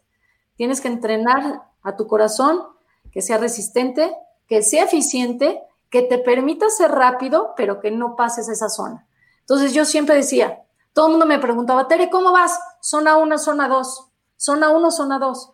Y era como que la conexión con mi cuerpo, con mi corazón, de estar ahí en ese enfoque, estar en zona 1, zona 2. Y pregúntame cómo terminaba yo las etapas, porque siempre que terminas una etapa hay un doctor que te mide tus pulsaciones, que te mide lo que perdiste, o sea, cómo terminaste y si no terminaste bien, al otro día igual y no te dejan competir. Entonces, estaba perfecta, mis niveles estaban perfectos, mi zona de quema de grasa era perfecta, este, entonces, ese mantra a mí me hizo estar, eh, y toda la gente se acuerda, los competidores decían, Tere, zona 1, zona 2, les decía, zona 1, zona 2. Las porras eran zona 1, zona 2. Entonces sí fue algo que a mí ese mantra me llevó muchísimo. Ahora, Tere, tú hoy, además de lo que haces, que digo, tienes 50 años, sigues eh, regalándote ultras de, festejo, eh, hoy preparas a mucha gente para muchas carreras, desde ultraatletas hasta principiantes y conozco un par de personas que, entrenan contigo y algo que me llamó mucho la atención, yo sé que tú tienes una maestría en psicología deportiva y creo que se ha hecho notar durante toda la plática que hemos hablado más de la mente que del cuerpo. Y justo me decía uno de ellos que cuando empiezas un entrenamiento contigo, la primera pregunta es ¿por qué quieres hacer esto? Eh. ¿Por qué?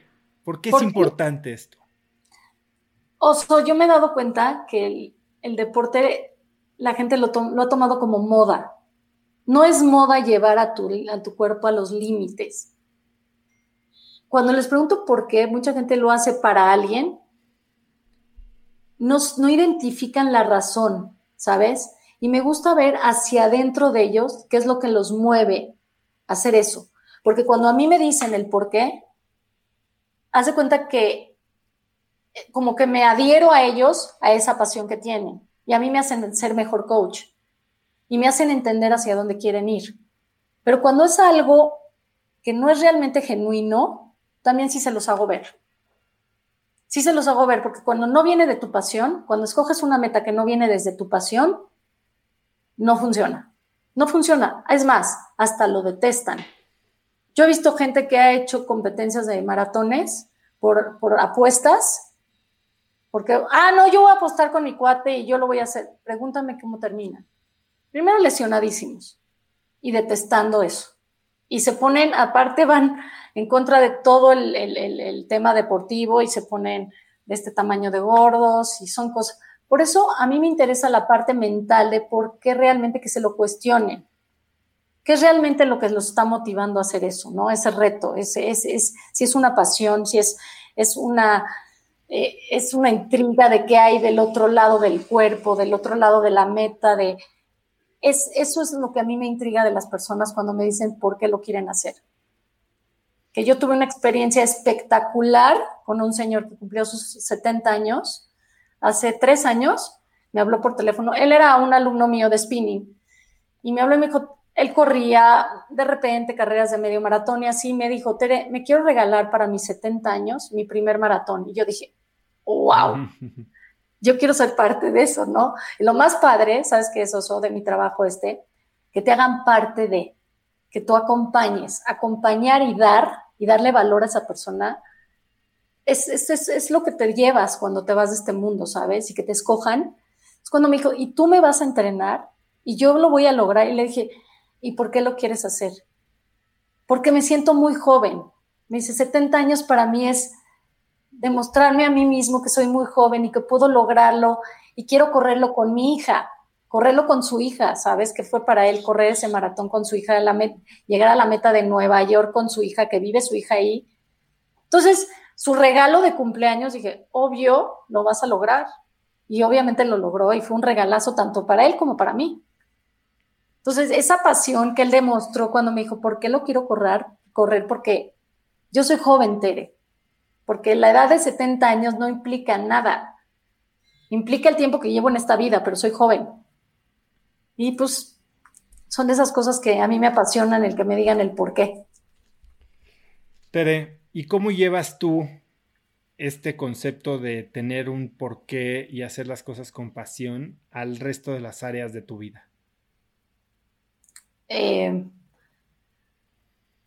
¿Sabes? Porque yo quiero, yo quiero trascender, este, trascender en, no en, que me recuerden porque dejé algo increíble, que yo mi paso de mi vida diga, dejé esta vida, pero dejé este mundo mejor. Eso es lo que yo quiero hacer en mi vida. ¿Sabes, Oso? Eh, el por qué yo me pregunto de muchas cosas, ¿por qué lo quiero hacer? A ver, ¿por qué quiero, por qué quiero escribir un libro? ¿Por qué me motivas? ¿Por qué? En primer lugar, porque siempre he tenido ganas de, plasmar mucho de lo que yo tengo para que la gente aprenda algo. Con que alguien aprenda una cosita de ti ya tienes una ganancia enorme. ¿Y por qué?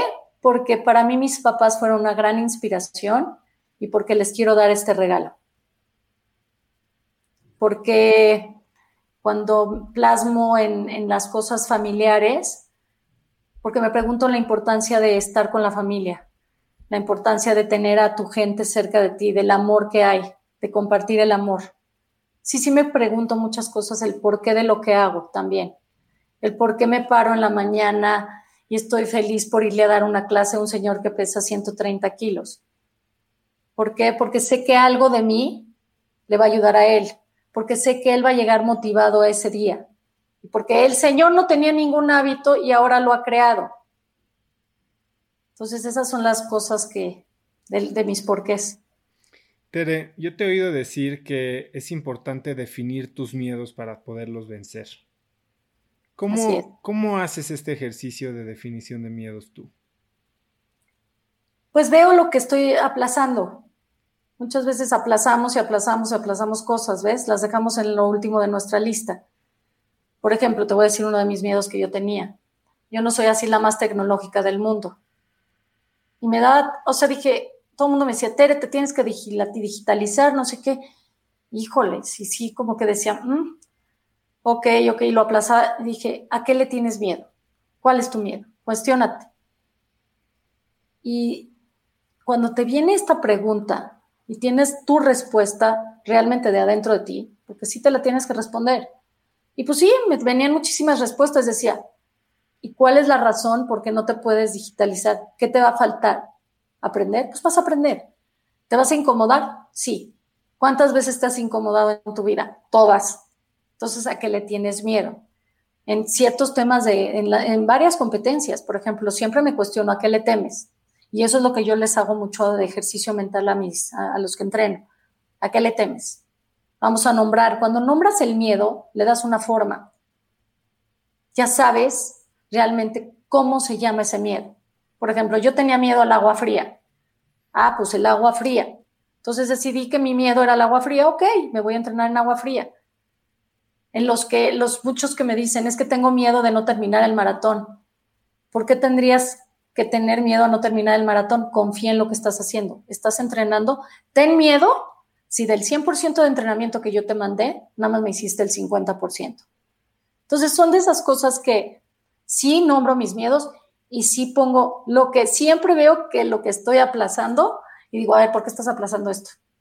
¿A qué le tienes miedo? Entonces ahí vienen las respuestas. ¿Cuál ha sido el miedo más grande que has logrado vencer así? Mm, esa es una buena pregunta. Bueno, la distancia del Ultraman era una, un miedo, pero nunca dudé, ¿eh? Oso, tengo mucha confianza que como cuando entrenas y te lo propones, nadie te va a sacar de, a menos de que haya algo de adverso a ti que no lo puedas lograr. Te voy a decir cuál ha sido mi miedo más grande.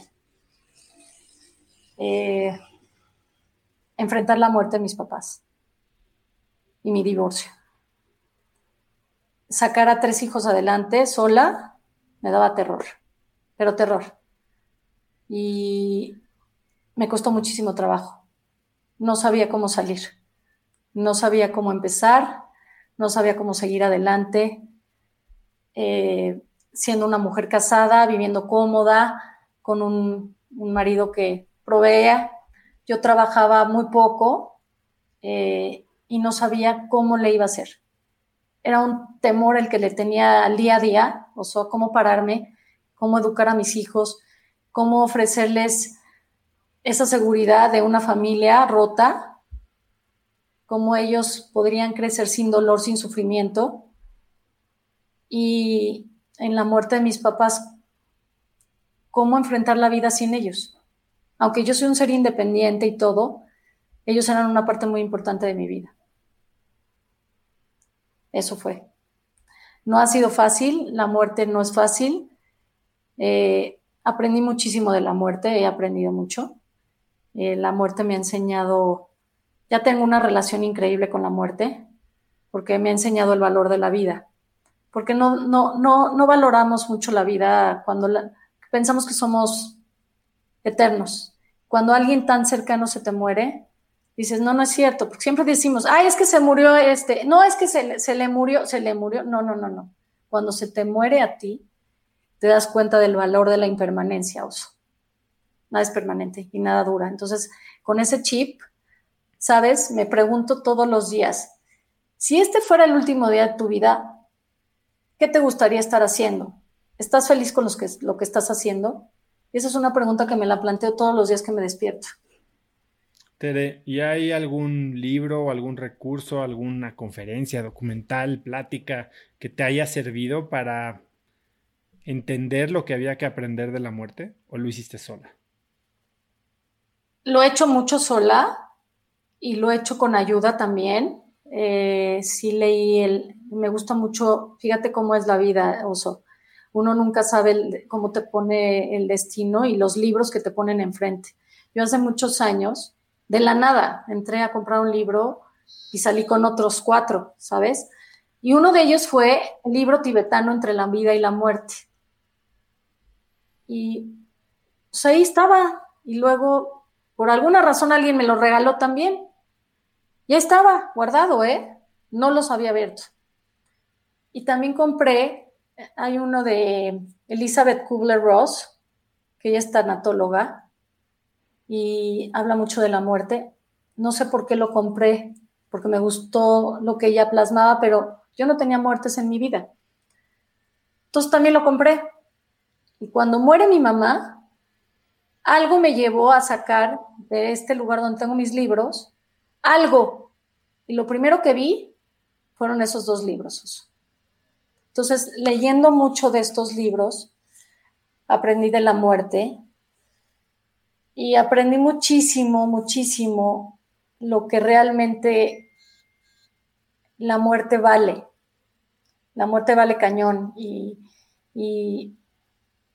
el, día, el día que murió mi mamá me di cuenta de que, de cómo ella vivió, lo que ella dejó y lo que se llevó, pero lo que su muerte me dio a mí, ¿sabes? Valorar, valorar cada instante, lo que ella fue para mí, lo que ella me enseñó, porque ella era, ¿sabes cómo le decían a mi mamá? La, la señora de la sonrisa del millón.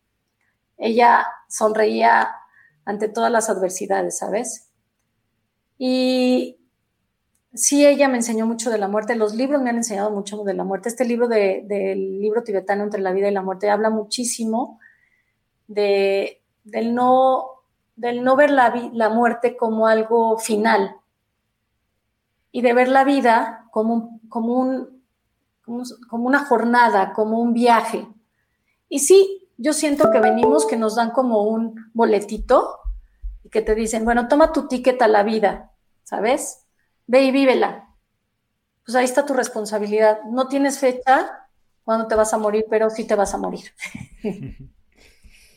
Tere, pues muchas gracias por compartir eso conmigo. Ahora, quiero que me cuentes un poquito qué es lo que estás haciendo hoy. Hablaste de tu código Inspira. Eh, ¿Qué significa eso? ¿Cómo lo estás aplicando hoy en tu vida diaria? ¿Cómo ayudas a atletas que quieren entrenarse para pruebas de diferentes tipos? Cuéntame un poquito qué estás haciendo. Bueno, ahorita estoy en un proyecto, estoy creando mi página de internet, estoy en un movimiento que es también mío, que se llama Inspiring Lives, este, que se trata, y lo he hecho con mis atletas, se trata de, mi pasión es inspirar, mi pasión es que la gente crea que puede, que pueda lograr muchas cosas, sacarlos de su zona de confort, ver que hay otras cosas en la vida y que se tienen que incomodar obviamente para ser grandes personas. Inspirar a que cualquier cosita la puedes hacer grande si lo deseas, cambiar tus modelos de la realidad, cambiar tus creencias, cambiar tus hábitos, inspirar a lo grande. Y cada atleta que yo he tenido la oportunidad de entrenar ha sido parte del Inspire Team. Y lo que yo les pido muchísimo es que una vez que entrenan conmigo, ellos tienen la obligación, así, para ser parte del Inspire Team, de inspirar a alguien a hacer un pequeño cambio en su vida ya sea de un hábito, ya sea de cualquier cosita. Y se hace una cadena inspiracional bien padre. Porque si alguien viene ahorita y va a correr un maratón y tiene a alguien cerca y le están viendo cómo se ha inspirado para hacer eso, esa persona puede inspirar a otra a hacer otra cosa. Entonces, eso es, estoy creando un, movimiento muy padre. Estoy, el código inspira para mí la palabra inspira ha sido parte de, mi, de toda mi vida. O a mí me inspiraban los atletas, me inspira la vida, me inspira muchísimas cosas. Entonces, es muy fuerte la palabra. Entonces, me encanta y dije, ¿qué voy a hacer con esta palabra si la tengo aquí? Entonces decidí desarrollar cada una de las letras para crear un código donde es un método, donde la gente puede utilizar la palabra, ya sea en deporte, ya sea en la vida diaria para lograr sus zonas, sus, objetivos, salirse de todo este miedo que tienen, aprenderse a incomodar, aprender a encontrar la pasión, a cuáles son realmente sus objetivos. Entonces, la palabra te la desgloso así. La I pues, significa iniciar con un objetivo. Y los objetivos son importantísimos en nuestra vida, porque si no tienes un objetivo en la vida, estás como, como somnoliento, como viviendo por vivir. Y luego la N significa no te detengas. No te detengas, no importa lo que pase en tu vida. Si tienes tu pasión, aunque te digan que no pueden, que no puedes, mil veces te lo pueden decir, no te detengas. Si realmente estás aferrado a eso que quieres, y pues viene todo este tema de, cada letra. luego viene la S, que es soltar tus miedos. Lo que hablamos, a qué le temes, suelta tus miedos. Luego viene la, la P de, pasión, luego viene la, la I de incomodarse, incomódate, luego viene la R, que significa renuévate. Si no te renuevas todos los días, si no, te obligas a ser alguien, alguien diferente, si te estás dando cuenta que estás estancado, te tienes que renovar. En todo, yo me estoy renovando en la digitalización porque si no me iba a quedar bien, bien, bien atrás y, y sin chamba, además. Y luego viene la A, perdón, sí, la A, que es la de agradecimiento. Para mí la base de todo es agradecer. El que agradece, el, el universo conspira a tu favor. Está, todo está alineado hacia ti. Y entonces dices que estás haciendo tu página y estás tomando entrenamientos eh, personales. ¿Dónde te puede encontrar la gente o dónde es como te contactaría alguien que necesitaría algo de tu asesoría? Estoy en, en, en Tere Ambe Kibrit, estoy en Facebook y también está Inspiring Lives MEX. Estoy en Instagram, también como Tere Ambe Inspire y Inspiring Lives MX en Instagram. Y también estoy ahorita, ya hice un ebook y pueden este, las personas que realmente me quieran seguir, pues con mucho gusto va de regalo. Este, este ebook está muy interesante. Tengo ahorita... ¿De qué es el ebook? El ebook trata de salirte de la zona de estancamiento. No le llamo la zona de confort, la zona de estancamiento. ¿Y sabes por qué, Oso? Te voy a decir de dónde me vino esto. Yo corro mucho con mi perrita y mi perrita es así una loca que se mete a todas las, le encanta el agua. Y una vez se metió a un lugar asqueroso, pero así, un estanque, pero de agua negra y de agua sucia. ¿Y sabes lo primero que pensé? Eso es un estanque. Apesta. Entonces dije, la zona de estancamiento apesta. ¿Cuánta gente no está en esa zona? Y realmente huele muy mal. Entonces dije, voy a hacer un ebook de la zona de estancamiento. Entonces, realmente para que la gente que le duela estar ahí, que realmente no sabe, sabe cómo salirse, se los voy a regalar porque está bien padre. ¿Y dónde lo pueden conseguir? Yo se los regalo cuando salga, cuando nada más que empiecen a seguirme, por favor, en las redes sociales. Entonces ahí, aunque no tome sus, este, sus correos todavía, eh, cuando salga ya realmente, pues va de regalo. Ya lo tengo, ya está formateado, ya está todo, ya nada más está listo para lanzarse. Y estoy también en proyectos, he dado afortunadamente algunas este, conferencias para, para, para, empresas y ahorita estoy haciendo también más productos este, digitales en lo que es este, cursos en línea y este, conferencias para empresas. Tere, ¿Cuáles son, digamos, los tres libros que más te han marcado o al menos impactado en, tu carrera como atleta? Pues me ha encantado muchísimo. Uno me impactó que se llama Born to Run, que bueno, es de mis libros favoritos. Ese me lo regaló Ernesto Rivas, que lo entrevisté creo que en el episodio número 7 de Cracks. Y saliendo de su oficina me dijo, toma este libro, lo tienes que leer. Y no he llegado a leerlo. Lo dejé en la oficina ahorita en la cuarentena y como ya no he regresado. Te va a gustar, te va a gustar, es súper motivador. Hay otro libro que me encanta que se llama Las voces del desierto, que es, me identifiqué muy cañón con ese libro porque se trata de una doctora que va a recibir un premio, pero tiene que ir a Australia y el premio se lo va a dar el, el jefe de una tribu de aborígenes que tienen que cruzar el desierto. Pero ¿qué pasa con esta doctora al recibir este premio? Y lo que ella no sabe es que va a cruzar un desierto. Entonces, a mí ese libro me dejó muy, muy llena, muy llena. Y también el libro tibetano entre la vida y la muerte. Sí, son de los, mira que se podría decir de más. hay, un, hay un libro de un coach de, me gusta mucho el fútbol americano, ¿sabes?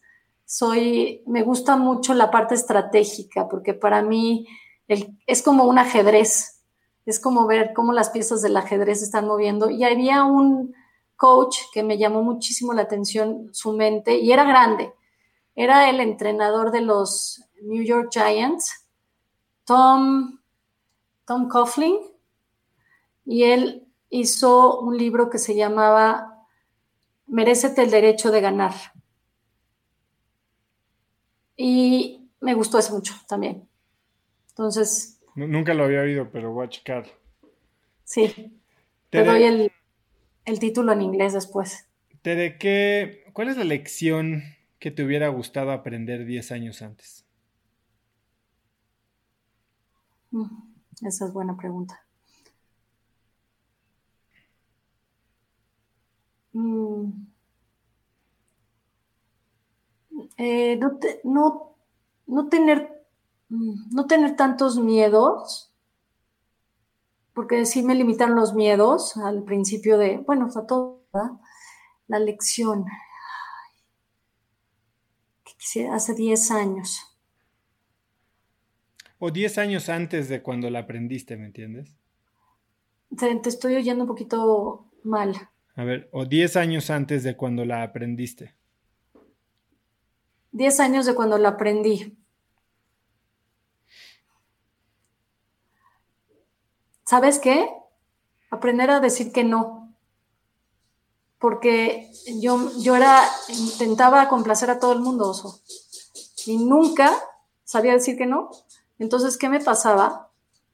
Pues daba de más, daba de más y me desgastaba. A todo decía que sí. Si te ayudo, si puedo, si esto. Y era desvalorizarme yo. ¿Y hoy cómo dices que no? No, no, te, no te estoy oyendo. me estás... A ver, ¿me oyes ahí? Ahí sí, sí, te oigo. ¿Hoy cómo dices que no? Soy muy honesta. Cuando no puedo es no puedo. Y hablo con la verdad, oso. Porque la honestidad es la parte que realmente te hace ser íntegra con lo que tú, con lo que tú piensas, con lo que haces. Entonces, cuando no puedo, no puedo. Y, sabes que he aprendido también, que esto hubiera sido mejor. Eh, no sé si conoces a un, es un, es un astrofísico, él es físico y él tiene muchas propuestas para la mente, pero más que nada para nuestro buen vivir. Y aprendí de él, se llama Jean-Pierre Garnier Mallet. ¿No? Él es un este, hombre que ha dicho muchas, ha probado muchas cosas de la física y él dice que la él tiene la teoría del desdoblamiento. Muy interesante, pero te lo pone más fácil y te dice, piensa en hacer del otro lo que quisieras que el otro pensara en hacer de ti. Todo es cuestión de, de controlar tus pensamientos. ¿Cuánto tiempo gastamos en nuestras vidas juzgando, criticando y metiéndonos en las vidas de los demás. Eso es terrible. Y este señor, si yo hubiera aprendido esto hace muchos años, hubiera, hubiera sido una vida, bueno, diferente, sí, porque entiendes al enfrente, entiendes de diferente manera al enfrente. Piensas, tú no quieres que alguien hable mal de ti, tú no quieres que alguien te haga daño, sin embargo, Piensa en hacer del otro lo que quisieras que el otro hiciera, pensar en hacer de ti. ¿Qué quieres hacerle al otro? Que el otro quisiera que te, hiciera. Entonces, si piensas en eso, además te pones un stop. Cuando tú empiezas a juzgar a alguien, ¿oso? O decir, ah, espérame tantito, momento. A ver, piensa en hacer del otro lo que quisieras que el otro pensara en hacer de ti. Haces un stop. No juzgues porque no conoces su vida, no conoces nada. Nada, nada. Él, habla mucho de este tipo de, pensamiento. Hay muchísimas cosas que él dice que nosotros tenemos un doble y nuestro doble está en otros tiempos. No sé si tú sabes que, bueno, has oído de que las almas están ahí en tiempos, en, otros tiempos, pero dice él que tu doble puede estar, está contigo, pero él te, tiene, te trae la mejor información siempre que estás dormido, en tu adormecimiento. Y de acuerdo a tus pensamientos del día, te va a traer esas informaciones. Y cuando nosotros tenemos ciertos pensamientos en el día, también creamos futuros peligrosos, futuros potenciales peligrosos. Esto está muy padre y está así como que se oye súper fumado, pero si te gusta indagar del tema, te va a encantar. Es, es un, no, esto no es una filosofía, esto es, es, una acción que tienes que tomar para tu buen vivir, simplemente, y te lo pone muy fácil, porque hay, cosas, hay, hay lecturas del que dices, ¿qué dijo? No le entendí nada, pero nada más aplicar. Piensa en hacer del otro lo que quisieras que el otro pensara en hacer de ti. Cuida tus pensamientos. Se acabó. Sí, es, eso, eso sí me hubiera gustado aprenderlo antes. También eh, eh, el no dar ayuda, ¿sabes, Oso? Sin que te la pidan. es bien delicado dar ayuda sin que te la pidan. ¿Por qué? Porque si tú das ayuda a alguien que, te, que no te la ha pedido, probablemente el aprendizaje que tiene que tener esa persona, tú se lo estás bloqueando, le estás resolviendo algo que tiene que aprender.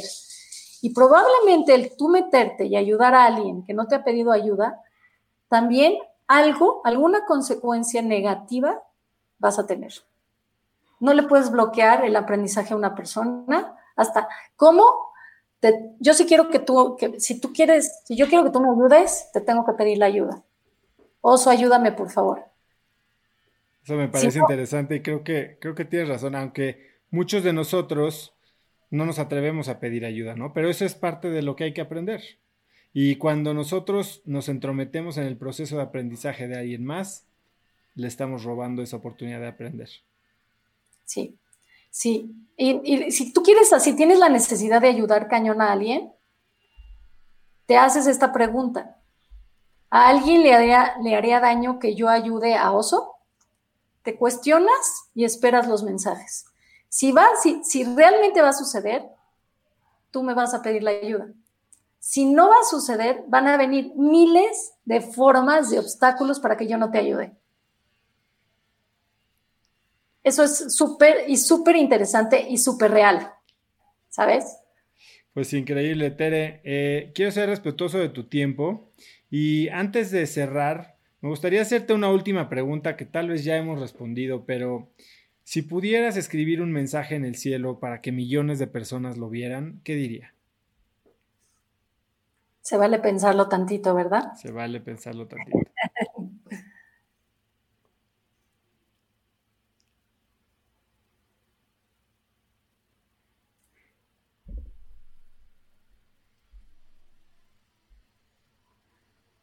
Ahí va.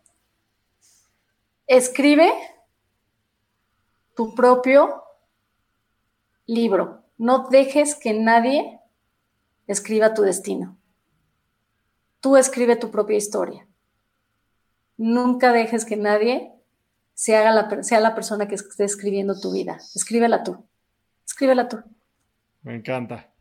Tere, esta ha sido una plática súper interesante porque más allá de hablar de eh, nutrición, hidratación, preparación, entrenamiento físico, hablamos de algo que me parece que es el, fundamento de cualquier eh, hazaña extraordinaria, que es una mentalidad sin límites, ¿no? Eh, y hablamos de todo este tema de eh, fortaleza mental o mental toughness, que es algo que sé que tienes tú muy presente en tus entrenamientos y en tu vida, ¿no? Porque, bueno, más allá de todas las hazañas que has realizado, las que te quedan por hacer y la manera en que acompañas a tus atletas, me parece increíble y ojalá hubiera más gente que dedicara más tiempo a la mente que a los músculos, porque de ahí, a mi parecer, parte todo. Eres una crack, y me da muchísimo gusto platicar contigo.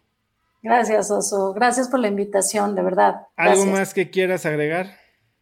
Sí, me encantaría decirle a la gente que por favor este, pongan mucha atención en lo que están haciendo con su cuerpo, que cuiden en la forma que hacen el ejercicio, que pueden que pueden optimizar su cerebro, que puedan optimizar su cuerpo de una forma distinta y que si entienden la filosofía de cómo hacer ejercicio, hasta pueden desafiar el envejecimiento.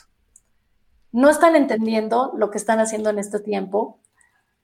Están, de verdad, yo veo a la gente haciendo rutinas y rutinas todos los días, matándose, burpees, esto, lo otro repetitivamente, oso, repetitivamente todos los días están haciendo algo que no tiene fundamento. ¿Por qué? Porque no están planteándose objetivos, es nada más la parte externa, la parte del cuerpo, la parte de los músculos, como bien dices tú. Realmente, ¿qué le están dando a su cuerpo y a sus células? Y si en unos meses o en unos años su cuerpo va a estar totalmente deteriorado. Que entrenen con inteligencia, que entrenen con gente que sepa, que entrenen realmente para lo que quieren, no para verse nada más bien, sino para hacia adentro. Que cuiden su salud. Buenísimo. Tere, pues muchísimas gracias por tu tiempo y un verdadero placer platicar contigo. Gracias a ti, Oso. Muchas gracias. Cuídate. Me encantó la determinación que muestra Tere y la manera en que trabaja su mentalidad para lograr cosas increíbles. Si te gustó el episodio, compártelo con alguien usando el link cracks.la diagonal 076. También sigue Cracks Podcast en Spotify o suscríbete en iTunes y califícanos ahí con 5 estrellas para que más gente nos encuentre. Si además nos dejas un review, mucho mejor. Mencióname en Instagram o Twitter con la lección o el tip que más te llevas del día de hoy como arroba osotrava y no olvides mencionar a Tere como arroba tereambeinspire. Puedes encontrar links a todo lo que Tere y yo hablamos en cracks.la diagonal 076 y eso es todo por hoy, yo soy Osotrava y espero que tengas una semana de cracks. Este episodio es presentado por Vic. Si me conoces, sabes que soy un consumidor voraz de audiolibros y que he probado todo tipo de aplicaciones para seguir nutriendo mi mente mientras manejo o mientras corro o hago ejercicio, pero sin duda, por mucho, Vic es mi favorita. Con Vic puedes convertirte en una máquina de aprendizaje porque con solo 15 minutos al día puedes leer más de 12 libros al año.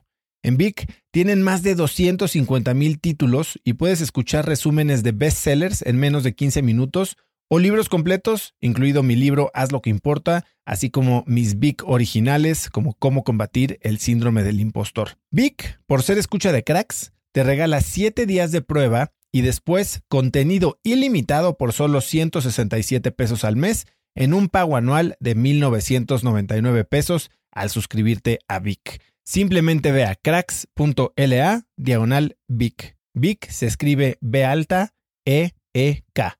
Una vez más, es cracks.la diagonal Vic. Este episodio es presentado por Hospital Ángeles Health System. Cada invitado con el que platico en el podcast me abre los ojos a nuevas tecnologías que están impactando de forma positiva la manera en que todos nosotros vivimos. Una de las áreas en las que el avance tecnológico está generando más impacto es en el área de la salud, especialmente con los avances en cirugía robótica que permiten intervenciones con menos sangrado, menos dolor, cicatrices más pequeñas y una recuperación mucho más rápida. Hospital Ángeles Health System el programa de cirugía robótica más robusto en el sector privado en México. Cuenta con 13 robots Da Vinci, el más avanzado y versátil del mundo, y con el mayor número de médicos certificados en cirugía robótica, con la cantidad de horas necesarias para poder operar, ya que tiene el único centro de capacitación de cirugía robótica en todo el país. Este es el futuro de la cirugía.